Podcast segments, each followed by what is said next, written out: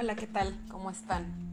Espero que muy bien. Pues bueno, el día de hoy vamos a tratar la clase de forma sincrónica y pues nuestro tema va a ser libertad y responsabilidad. Para tratar este tema tenemos que abordar un poco lo que es la psicología social. Y bueno, ¿cómo vamos a entender lo que es la psicología social? Vamos a ver que esta misma estudia la conducta y el funcionamiento mental de un individuo como consecuencia de su entorno social. Entonces vamos a entender que es el entorno social el que de una u otra forma forja eh, caracteres de la personalidad, ¿no? Entonces aquí también esto mismo nos va a dar un poquito eh, para entender lo que es la libertad y la responsabilidad desde este mismo punto que es nuestro entorno social.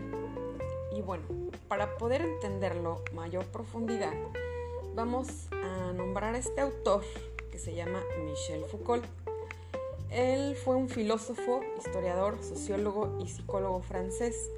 Y pues bueno, hizo varios libros y uno de, este, los más interesantes que escribió fue el tema de lo que es vigilar y castigar.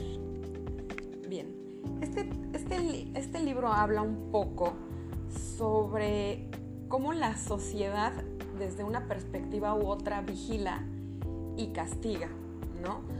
Y de una u otra forma forma una disciplina. Entonces, lo que hacía este autor desde su concepto personal, ya que en su vida, este, a lo largo de su vida y su desarrollo, pues él estaba inconforme con, con muchos aspectos de, de, la sociedad. Así que él se atreve a hacer esta comparación de la sociedad con un sistema penitenciario occidental, ¿no? En donde se entiende lo que es la composición de una técnica disciplinaria y el concepto del panóptico, que ya lo habíamos mencionado anteriormente en una clase. Entendiendo esto, este autor básicamente era como una especie de anarquista, un rebelde, y pues también era homosexual. Entonces en su tiempo esto no le permitía como ser abiertamente libre y este y pues de una u otra forma mm, lo categorizaban como un, raro de la sociedad, ¿no? Entonces este mismo él se pone a observarlo, a, observar a la sociedad y pues hace esta misma comparación. Entonces, ¿qué es una técnica disciplinaria según? Vamos a ver que una técnica este, sería para, eh, más bien, perdón, sería una técnica para fabricar individuos y enderezar conductas. ¿Qué quiere decir? Generar individuos en sociedad y conductas ante la sociedad. Entonces, a través de eso se entiende lo que es la disciplina, o bueno, ese concepto de disciplina a través de la, de la psicología social. Y también tenemos que entender qué es el panóptico. Se supone que es... Eh, bueno, lo compara con, con, el sistema penitenciario, ya que es una torre donde, de vigilancia donde desde arriba se observa a los presos y pues bueno, se están vigilando constantemente y el preso no tiene la menor idea de que está siendo este, vigilado o en qué momento y si está siendo observado. ¿Por qué? Porque al final de cuentas el de arriba es el que observa y el de abajo no sabe quién está observando ni en qué momento. Entonces se genera esta misma idea en la sociedad, ¿no? Entonces tenemos como lo que es componentes religiosos que nos dan esta idea de panóptico. Por ejemplo, eh, hay un, diez, un Dios que todo lo ve. Entonces esta sería una idea panóptica porque es aquel que todo lo ve, pero que yo no lo puedo este, ver, ¿no? Y que aparte decide si mi comportamiento es bueno o es malo. Entonces esa es la idea que este Michel Foucault quiere plasmar en lo que es su, su escrito de vigilar y castigar. Entonces, con esto, entendiendo este, estos principios, podemos ahora comprender un poco lo que es el concepto de capitalismo. Este es, es un sistema económico y social basado en la propiedad privada de los medios de producción y la importancia del capital como generador de riqueza y en la asignación de los recursos a través del mecanismo del mercado. Entonces, entendiendo el capitalismo, vamos a ver que de esta forma se nos condiciona desde pequeños para hacer lo que debemos hacer, dónde lo debemos hacer y en cuánto lo debemos hacer, siempre hilado a un superior que lo apruebe o lo desapruebe. Llámese castigo y recompensa. Entonces, ¿cómo se representa esto en la sociedad? Bueno, desde chiquitos tenemos esta cuestión de eh, la, que queremos comprar un juguete y se nos enseña a ahorrar de una manera, ¿no? Entonces, esto va dando el parámetro para, para generar justamente una disciplina que era como la que mencionábamos, generar personas, individuos en sociedad y conductas ante una sociedad, ¿no? Entonces aquí tenemos el tema también de lo en la psicología, que es este, la psicología conductual, que comprende lo que es el castigo y la recompensa. Entonces, si nosotros no tenemos dinero o un ingreso, básicamente dentro de lo que es en, nuestro desarrollo humano, y lo veíamos un poco en los programas de las Naciones Unidas, si los revisaron, que se busca que la gente tenga un mejor desarrollo humano a través de un buen ingreso económico, a través de la salud y a través de la educación. ¿no? Entonces son como tres pilares o tres elementos muy importantes en, los cuales pues está basado el desarrollo humano. ¿no? Entonces, entendiendo esto, vemos que eh, la cuestión del no tener un ingreso monetario sería un castigo y el obtenerlo sería una recompensa. Y pues bueno, tenemos de una u otra forma varias condiciones para generarlo, ¿no? A través de una colaboración con alguna empresa, llámese trabajo, o este, a través de este, fabricar algo o por ejemplo producirlo, etcétera, ¿no? Entonces aquí vemos que de una u otra forma tenemos que hacer algo para poder obtener básicamente lo que es la recompensa y evitar el castigo, que es no tenerlo, ¿no? Que la ausencia de. Entonces vamos viendo que de esta forma hay un sistema que nos rige y todos tenemos un lugar y una función definida. Sin embargo, alguien puede llegar y ocupar nuestra función. Este tema también lo hemos comentado en el, en el ámbito laboral, ¿no? Que está esta frase mal aplicada en realidad a la sociedad de que alguien lo va a venir a hacer más barato y mejor que tú. Entonces son temas que ya tenemos que ir eliminando porque nos está afectando como sociedad. Bien, de esta forma tenemos lo que es el control de actividades, que básicamente nos fijan tiempos específicos, actos específicos, objetos específicos y una disciplina que impone ejercicios. Digamos, ¿cuál es la disciplina? Pues etapas de superar una a una. Son aprendizajes que vamos generando pues para poder embonar bien, ¿no? Y objetivos para superar. Con esto nos vamos a, ver, a dar cuenta que son tácticas que se vale de una vigilancia jerárquica. Quiere decir que eh, como maestro-alumno, digamos que yo voy a observar su trabajo y su desarrollo como alumnos a través como de una especie de vigilancia que terminaría siendo la puesta de calificaciones. Es de esa forma en la que ustedes se dan cuenta que van mejorando o van empeorando o siguen estancados. Entonces es como una especie de sistema de recompensa básicamente, en donde tú vas a mejorar con base de tu retroalimentación y este, con una calificación, por ejemplo, reprobatoria, pues es como una especie de castigo en donde te das cuenta que tienes que modificar los parámetros de que estás entregando en tus tareas. Entonces vamos a ver que con esto siempre nos genera una situación donde siempre estamos siendo vigilados, ¿no? Eh, y vamos a ver que hay sanciones normalizadoras, una norma que separa el bien o el mal, los que pasan o no, corrige y la que otorga da premios o castigos. Entonces, ¿qué quiere decir con esto? No quiero que se vayan confundiendo con estas este, como terminologías que pueden llegar a ser un poco difíciles de comprender. Pero ¿qué está pasando aquí? Vamos a ver que hay una sanción normalizadora. O sea, hace que puedo ser merecedor o no de un premio, ¿no? Entonces, si no soy merecedor, tengo que mejorar. Y si este, soy merecedor, pues es porque estoy haciendo algo bien, ¿no? Entonces ya voy a ir subiendo mis peldaños. Y es de esta forma que a través de esta vigilancia nosotros vamos tratando de embonar con estas disciplinas que se nos imponen, pues para tener como esta satisfacción en nuestro desarrollo, ¿no? Entonces aquí hay una cuestión, ya que la sociedad como tal pasa a clasificar, a calificar y a castigar, ¿no? Entonces vivimos bajo ese sistema. Clasificamos, calificamos y en dado caso de estar mal, se castiga, se sanciona para que la persona pueda comprender.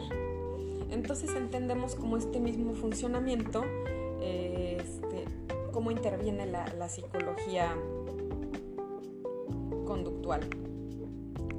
Ahora bien, vamos a ver que, justamente estos panópticos es un modelo de, centros de encierro que era básicamente una torre.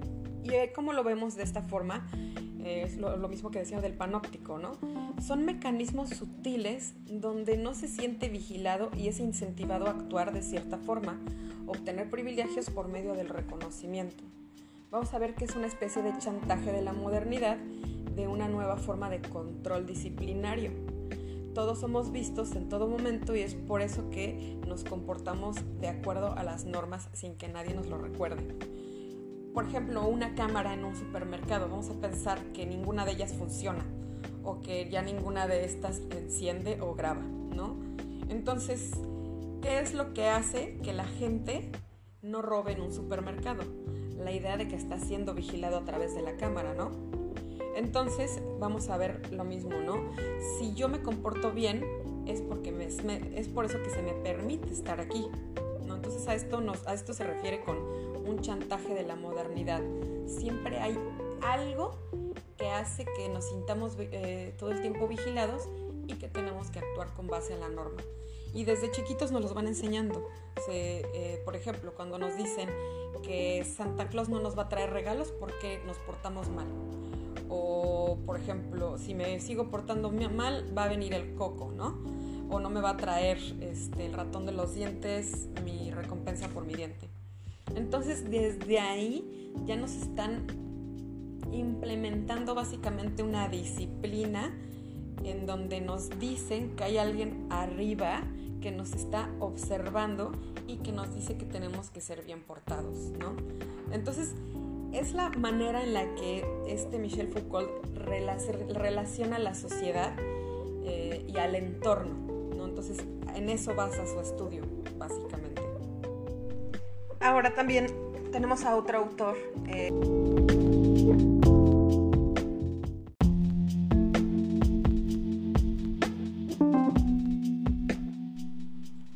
Continuando con el siguiente autor, tenemos a Eric Fromm, que bueno, fue un destacado psicoanalista, igual que Michel Foucault, fue un filósofo y psicólogo social.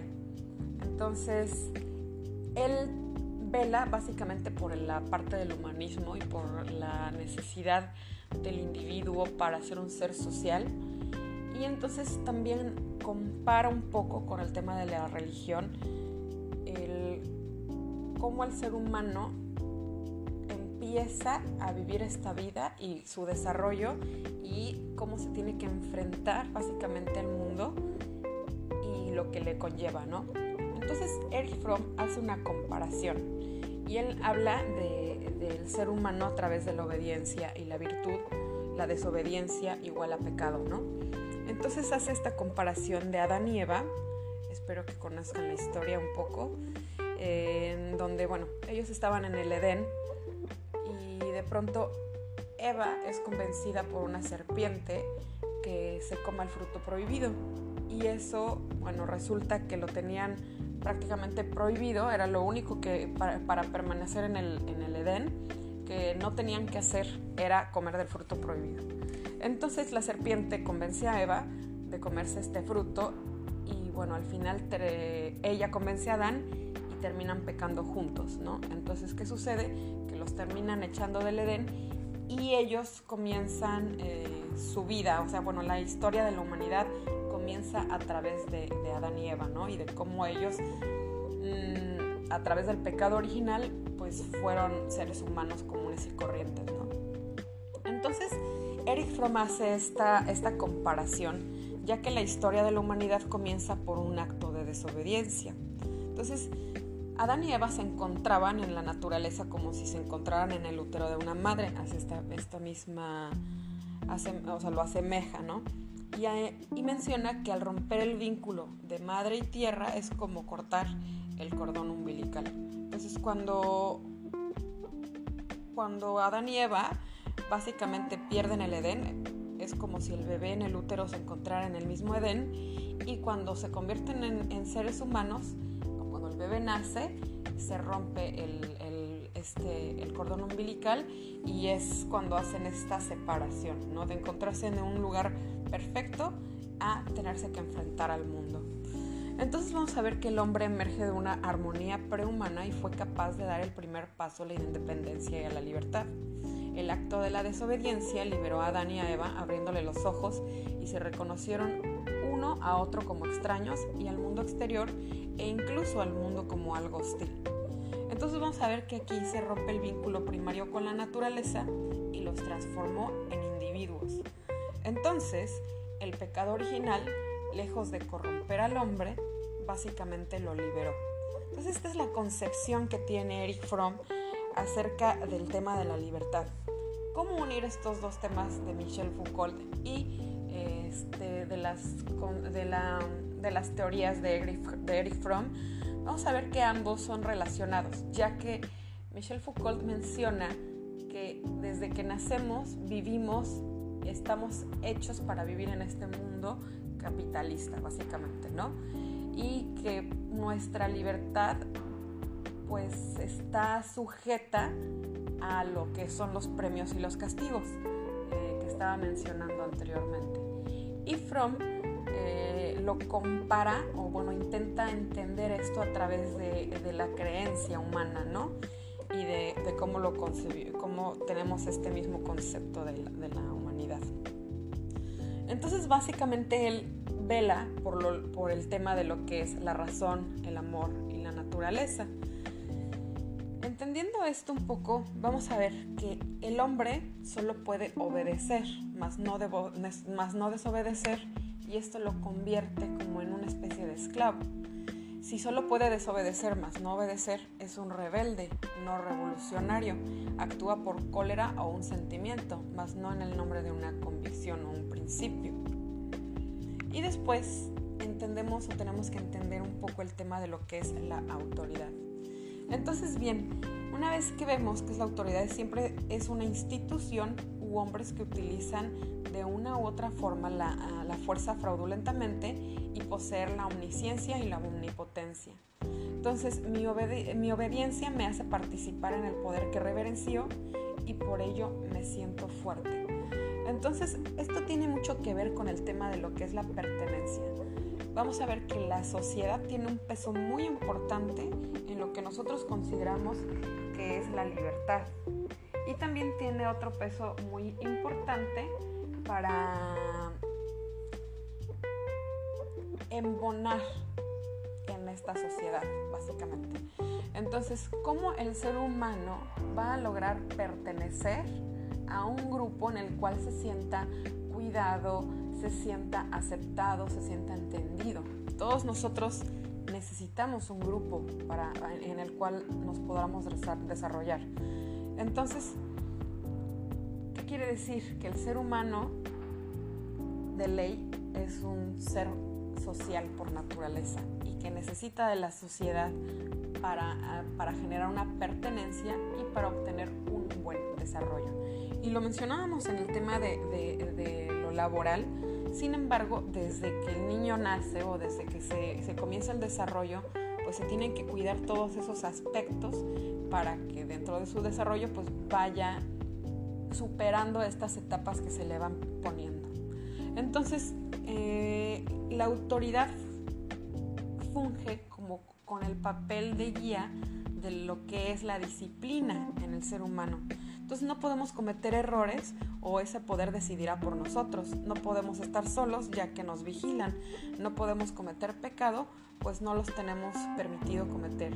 Y aunque los cometa, el castigo solo es el modo de poder volver. Entonces quiere decir que a través de lo que es el castigo, podemos volver a tener esta situación de dependencia para con las personas este, y aparte poder pertenecer. Entonces, también lo podemos traspolar un poco al tema del trabajo. ¿Qué es lo que hace que una persona permanezca en un trabajo que detesta? Pues la necesidad de vivir, ¿no? Entonces, ¿en qué está basado o en qué está basada la libertad de esta persona? Básicamente, en sus necesidades o en las normas de su trabajo o este, en una libertad financiera.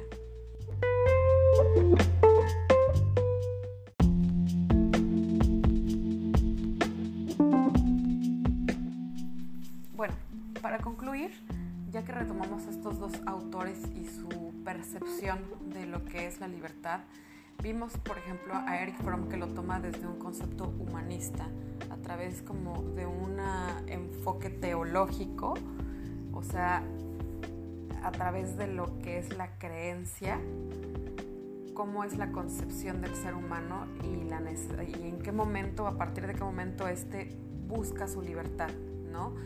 Y cómo es que a la hora de que nosotros nacemos, prácticamente nacemos con una libertad de por medio para ya después elegir, ¿no? ¿Cuál sería nuestro libre albedrío, básicamente? Y Foucault explica la libertad a través de cómo la sociedad o nuestro entorno eh, repercute en nuestra idea o nuestra percepción propia de libertad, ya que la libertad debe de estar regida a través de lo que es una disciplina, ¿no? Y, por ejemplo, una ética, una moral, este, y pues cómo se debe de desarrollar dentro de la sociedad. Entonces, ahí tenemos una, un gran aspecto para eh, lo que es la responsabilidad. Y bueno, Fromm lo habla desde el concepto más humanista que puede, ¿no? Entonces aquí tenemos esta comparación de ambos autores y, y este concepto desde la psicología social de la libertad.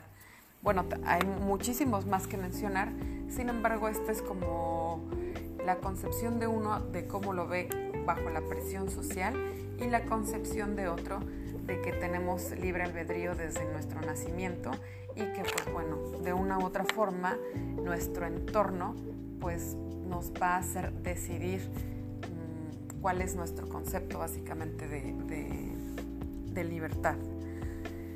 Y bueno, la responsabilidad que conlleva esta misma libertad. Al final de cuentas, bueno, es muy importante hablar del tema de la ética, que por ahí eh, lo hemos dejado pendiente un poco espero ya poderlo este, concretar el siguiente lunes. Entonces, eh, espero que hayan podido comprender un poco el porqué, el contexto de estos dos autores, todo lo que se mencionó y cómo aunarlo con nuestro tema principal, que fue la libertad y la responsabilidad. Espero les haya agradado y lo hayan este, digerido bastante bien.